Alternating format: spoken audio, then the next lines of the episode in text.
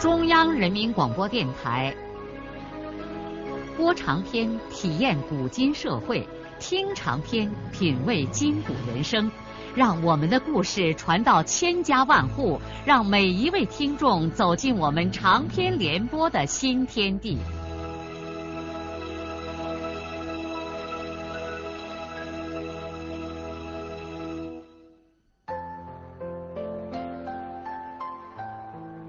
听众朋友，请继续欣赏荣获茅盾文学奖的、由中国文联出版社出版的路遥的长篇小说《平凡的世界》，由李野墨演播。金波百感交集，脸紧贴着车窗的玻璃，难以相信他真的又回到了这个地方。当金波来到当年的部队驻地的时候，他大吃了一惊，这里竟然已经变成了一座小镇。他看见一片密密麻麻的房屋和几座大楼组成了一个繁荣的市镇，一条街道通过镇中心，两边是各种的小店铺。街上行走的人有藏族，也有汉族，像内地一样。到处都有出售衣服的小摊贩，竹竿上挑挂着从全国各地流来的时新衣服，花花绿绿，在深秋的冷风中飘扬招展。卖小吃的生意人吆喝声四起。部队的营房呢？军马场呢？营房还在。不过，大门口挂着一块贸易货站的牌子，军马场已经不见了踪影，而变成了一个交易生序的场所。金波站在当年熟悉的地方，面对着眼前陌生的一切，虚晃的真想哭一鼻子。但是，这并不意味着他此行的愿望就要落空，不。也许他亲爱的人现在就生活在这个市镇上。金波发现这里有许多的藏民，他已经留心过街上的那些藏族姑娘，看是否能意外的发现他要寻找的人。金波在一个小旅馆里住了下来，然后便立刻跑到各种机关去打问他当年的部队和那个军马场的下落。没有人能回答他的问题。当别人听说他要寻找一个连名字都不知道的藏族姑娘的时候，都忍不住笑了。大概有人发现他不太正常。第二天晚上，就有一个民警找到金波旅馆的房间来，详细的查看了金波的证件，并询问了有关的问题。这位民警听了金波的叙述，感到十分惊讶。不过，这位民警看来受了点感动，答应帮助金波查问一下他要找的人。三天过去了，金波仍然一无所获。他自己几乎跑遍了镇上的所有单位，在街头辨认着所有往来的藏族姑娘。但是，没有发现任何一点他要找的人的踪迹。他只有寄希望于那位民警了。又过了一天，民警来告诉他，这儿没有他要找的那个人。金波问民警：“那么，军马场迁到哪儿去了呢？”民警说：“啊，这个军马场。”早就撤了。金波感到整个草原都旋转起来，他绝望了，但是他又迟迟的不愿意离开这个小镇。他每天都在草原上踉踉跄跄的漫游，他长久的伫立在那个小湖的边上，立在白花花的盐碱地上，望着深秋。碧蓝的湖水，热泪在脸颊上淌个不停。波涛轻轻的舔着他的脚尖儿，水鸟在空中盘旋飞翔，远方草原、山脉、落日、晚霞，仍然是当年的景象。天空是永恒的，大地是永恒的，幸福却流逝了。是的，流逝了。他真想喝令时光再退回到当年，让他重温自己一生中再不会有的青春和幸福。别了，草原。别了，雪山。别了，我亲爱的姑娘。无论你此刻在什么地方，我都向你祝福。祝福你美满的生活在人间。我会永远珍藏着你的微笑，你的歌声，一直到我闭住眼睛的那一天。我同样会不息的唱着那支歌，那支青春和爱情的歌。愿你常能听见这支歌。我仍然在焦渴的期望，某一天，甚至我们已经白发苍苍，我们或许还能相见。如若不能，哪怕是在梦中，或者是在死后的另一个世界里。别了，我心上的人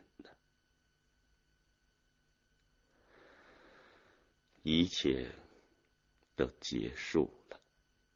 金波告别的是人生整整一个段落，青春之花永远的凋谢在了这片草原上，这是壮丽的凋谢。他失去的也正是他收获的。在他那深情而富有的心灵土地上，怎么会没有绚丽的花朵重新开放呢？金波终于决定明天离开这个小镇。上海，入夜的南京路和外滩成了灯火的世界。灯火是变幻莫测的，正如这个城市的生活一样。入夜的上海和白天一样的热闹，甚至比白天还要热闹。外滩现在成了情侣们的世界，外地人在伟大的上海面前，各方面都由不得自惭形秽，但是也有值得骄傲的地方。比如男女青年谈恋爱的地方，总要比上海宽敞。瞧啊，包括那个巴掌大的黄埔公园在内，双双对对的情侣们拥挤的像煮饺子一样的稠密，能在马路边占上一席之地，绝非易事。尽管人挨着人，但是恋人们拥抱亲吻，旁若无人。远处江海相会的浩瀚水面上，轮船的声声汽笛在向甜蜜的外滩祝福。夜里十二点左右，这个伊甸园的爱情潮水有所减退，但是仍然还有不少的青年男女在萧瑟的秋风中火热的依偎在一起。这个时候，从繁华的南京路口走出一个手提着破人造革皮箱的人。他头发凌凌乱乱，脸上带着明显的风尘之色，衣服穿的不伦不类，既时髦又土俗，既不像夏装，又绝非秋衣。从外观上一看，就知道这个人不是本地人。再仔细看一下，也不是南方人。从他的衣着神色来判断，多半像来自北方的小本生意人或者是纯粹的流浪汉。这个人就是王满银。哈哈，罐子村的这个逛鬼怎么又逛到这儿来了呢？这的确是王满银。逛是王满银的职业，为什么他就不能逛到这儿来呢？几年里，他不知道多少次来过这个大城市了，岂止是这儿啊？全国哪个大城市他没有逛过呢？他甚至都逛到了沙头角，如果不是人家拦挡，他说不定就走了香港。哼，要是到了香港的话，他王满银就和中国拜拜了。这阵儿还不知道在哪个国家呢。王满银从十一届三中全会以后，一直逛到了现在。他既不讨吃，也不偷窃，而是一个生意人。可是好多年来，除过他手里头拎着的这只破人造革皮箱和怀里的一片简易计算器之外，他仍然等于是一无所有。他只是在上海、广州这样的城市买一些廉价的袜子、手绢、针头线脑和其他的小玩意儿，然后再到北方的一些乡村集镇高价出售，勉强混着。没让他自己饿死。像往常一样，王满银一旦逛到门外，脑子里头就很少再想起罐子村的那个家了。他一年四季无忧无虑的浪迹祖国大地，过着那种虽说捉襟见肘，却也悠然自得的日子。只是每年临近春节，全国掀起回家高潮的时候，他才匆匆忙忙的提着那只破皮箱，给儿女买上点小礼物，赶回到罐子村。年节一过，没有几天，他的两只脚片就发痒，于是又提起破皮箱跑出来了。说实话，这个小子逛门外也受够了罪了。他的身上常常装不了几个钱，到了上海这样的城市，无异于一个叫花子。在南京路的那些大商店里，他只能买上一点不值钱的东西。另外，还有一个性的问题：王满银一年四季基本上就等于是打光棍儿。广州、上海倒是有的是拉客的女人。但是他和这些女人睡不起觉，尤其是广州那些女人还要外国钱和港币来。去他妈的！老子连人民币也不揣几个来。至于吃饭睡觉，他能凑合就尽量的凑合。天暖和的时候好说，任何地方都能睡觉，天当被子，地当毡，那也怪美气的。可天一冷就麻烦了，一般到了秋冬，王满银总是像候鸟一样往比较暖和的南方跑。可是南方也不暖和啊，像现在这样的季节，一入夜待在上海也够冷的。他这次来上海是想买一些较为厚实但又廉价的袜子，因为北方开始冷。袜子已经买好了，就在手里的破皮箱里装着。可是买过袜子，他身上就不剩几个钱了。如果他要住一两晚上旅馆，那就几乎连回北方的车票钱也不够了。因此，他现在才逛到了外滩。根据夏天的情况，这是一个彻夜谈恋爱的地方。在这里过夜几乎没有人管。王满银已经买好了明天的火车票，心想在这儿凑合到天亮，还能节省几个旅馆费。提着破皮箱的王满银来到外滩，虽然是深秋，又到了深夜，但是他看见还有不少抱成团的男男女女。看到人家都搂搂抱抱的，王满银觉得心里头心烦意乱。但是正因为有这些红男绿女，才可以掩护他在这个地方度过这难熬的一夜。王满银来到公园外边墙根边的一丛叫不上名字的树下，放下那只皮箱，他自己也跟着坐了下来。本来他想双手抱头伏在腿膝盖上迷糊一阵儿。可是眼睛又不由得挨个观察着那些勾肩搭背、没完没了的亲嘴的男男女女，直看得他浑身筛糠一样的发抖，直咂巴嘴儿。王满银正看得入迷，却听见有人问话：“你在这干什么？”他扭过头一看，原来面前站着个警察，他慌了。支吾着掏出了揉得皱皱巴巴的原石歌节公社的介绍信，以此证明他不是一个歹徒。至于你在这干什么的问题，他却不好回答了。我我在这歇一会儿，马上就回旅社呀。王满银急中生智，提起皮箱就站起来，他生怕再磨蹭一会儿被这位警察带到局子里，他还要忙着。回去卖他的袜子呢。警察见他准备离开，而手续又是合法的，也就没理他。王满银狼狈的赶紧就走，做出一副回那个虚构的旅社的样子。一路上，他大为不满的想：哼，什么警察，不去管那些亲嘴的人，倒来管一个老老实实坐着的人。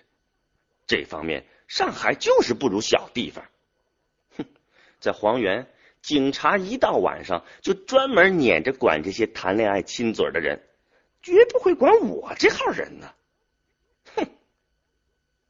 但是不管怎么样，他今天晚上又到什么地方去过夜呢？王满银的骨子里是个胆小的人，他尽管对警察不满，但是又很怕警察。他不敢再在街上打过夜的主意了，决定忍痛破费去住旅馆。他当然找了一个最破烂的旅馆，反正过几个小时天一亮，他就坐火车离开了这个该死的城市。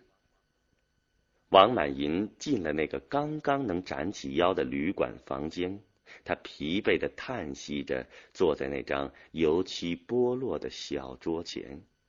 他呆坐了一会儿，无意间拿起桌上的那面破镜子，用袖口开了开镜面上的尘土，举起来端详了一下自己的尊容。他大吃一惊，他发现镜子里面竟是一个陌生的家伙，眼角、额头全是皱纹，两鬓角有许多的白头发。这是他吗？可不是他，又是谁呢？王满银那颗顽愚痴蠢的心，就像被利锥猛戳了一下。这是我，我老了，脸上有了皱纹，头上有了白头发。他在这面镜子面前。久久的发呆，在这寂静的深夜里，这样呆坐着的时候，他耳边似乎突然传来远方猫蛋儿和狗蛋儿喊“爸爸”的声音。他恍惚的看见儿女们戴着红领巾，和他们的母亲一块儿立在罐子村的公路边上，在等待着他回来。他看见镜子里的那个家伙，嘴咧了几咧。这个逛鬼不由伏在桌子上，哭开了，鼻涕眼泪呼了一脸。王满银似乎从这面破镜子里才认识到了他是谁，是个什么人，过去曾经过着什么样的日子。他对自己说：“我得要回去，这个逛鬼猛然间开始想念起了他的孩子、老婆和那个破墙烂院里的家。人，真是不可思议呀！的确，有的时候，往往一个极其偶然的因素，就可能会改变一个人的生活。王满银得感谢大上海小旅馆里的这面破镜子，他不仅照出了王满银的嘴脸、他的衰老，而且也照出了他前半生荒唐而愚昧的生活。他一下子开始对他过去的生活厌倦了。想立刻回到老婆和孩子们的身边，他甚至都等不得天明了。这一夜，他无心再睡，他就坐在这张小桌前面，尽管脑子里很乱，但是想的完全都是罐子村、老婆、猫蛋儿。狗蛋儿他真奇怪自己不待在罐子村家里享福，为什么这么多年逛到外面来受罪呢？两个娃娃多亲呢，听说念书都很能行，老婆也多好啊，带孩子种地，伺候他好吃好喝，而且他什么时候想和老婆睡觉，那都由着他自己，何必到外面？爱人家搂搂抱抱亲嘴儿呢，自己的老婆情愿你怎么亲呢？还不要花钱。天一明，王满银便窜上了西行的列车。这个一改旧姓的人归心似箭，恨不得马上就回到罐子村。到了黄原，他在东关把那一箱子袜子。胡乱的卖掉，把钱全部给老婆和孩子买成衣服，就又火烧屁股一样的窜上了开往老家的汽车。逛鬼王满银没到年根儿，就破例的在秋天回到了罐子村，立刻成了本村的一条大新闻。又据到兰花家串过门的人回来说，这家伙此次回家不准备再出去逛了。人们更是惊奇不已。哎呀，这不是半夜里出了太阳吗？有的人不相信的摇头说：“嗯，狗改不了吃屎。”但是王满银的确是不准备再出门了。这个逛鬼竟然真的开始依恋起了这个家。也是啊，细细的一算，他已经是快四十岁的人了。逛了多年的门外，逛白了头发，却依然是两手空空，一无所有。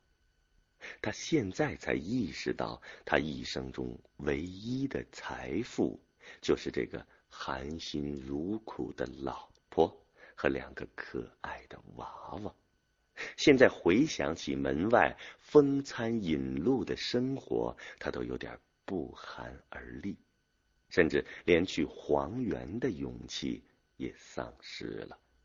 他突然感到自己脆弱的像一个需要大人保护的儿童。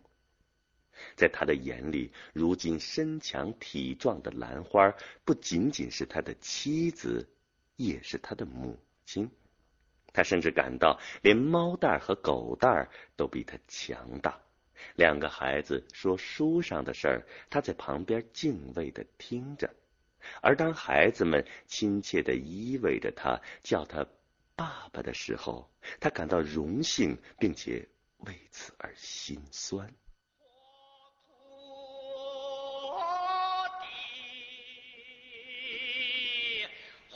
路遥的长篇小说《平凡的世界》今天就播送到这里。您听了以后有什么感想、体会和建议？欢迎来信告诉我们。来信请寄中央人民广播电台听众工作部邮政编码幺零零八六六，请明天继续收听。节目编辑叶咏梅。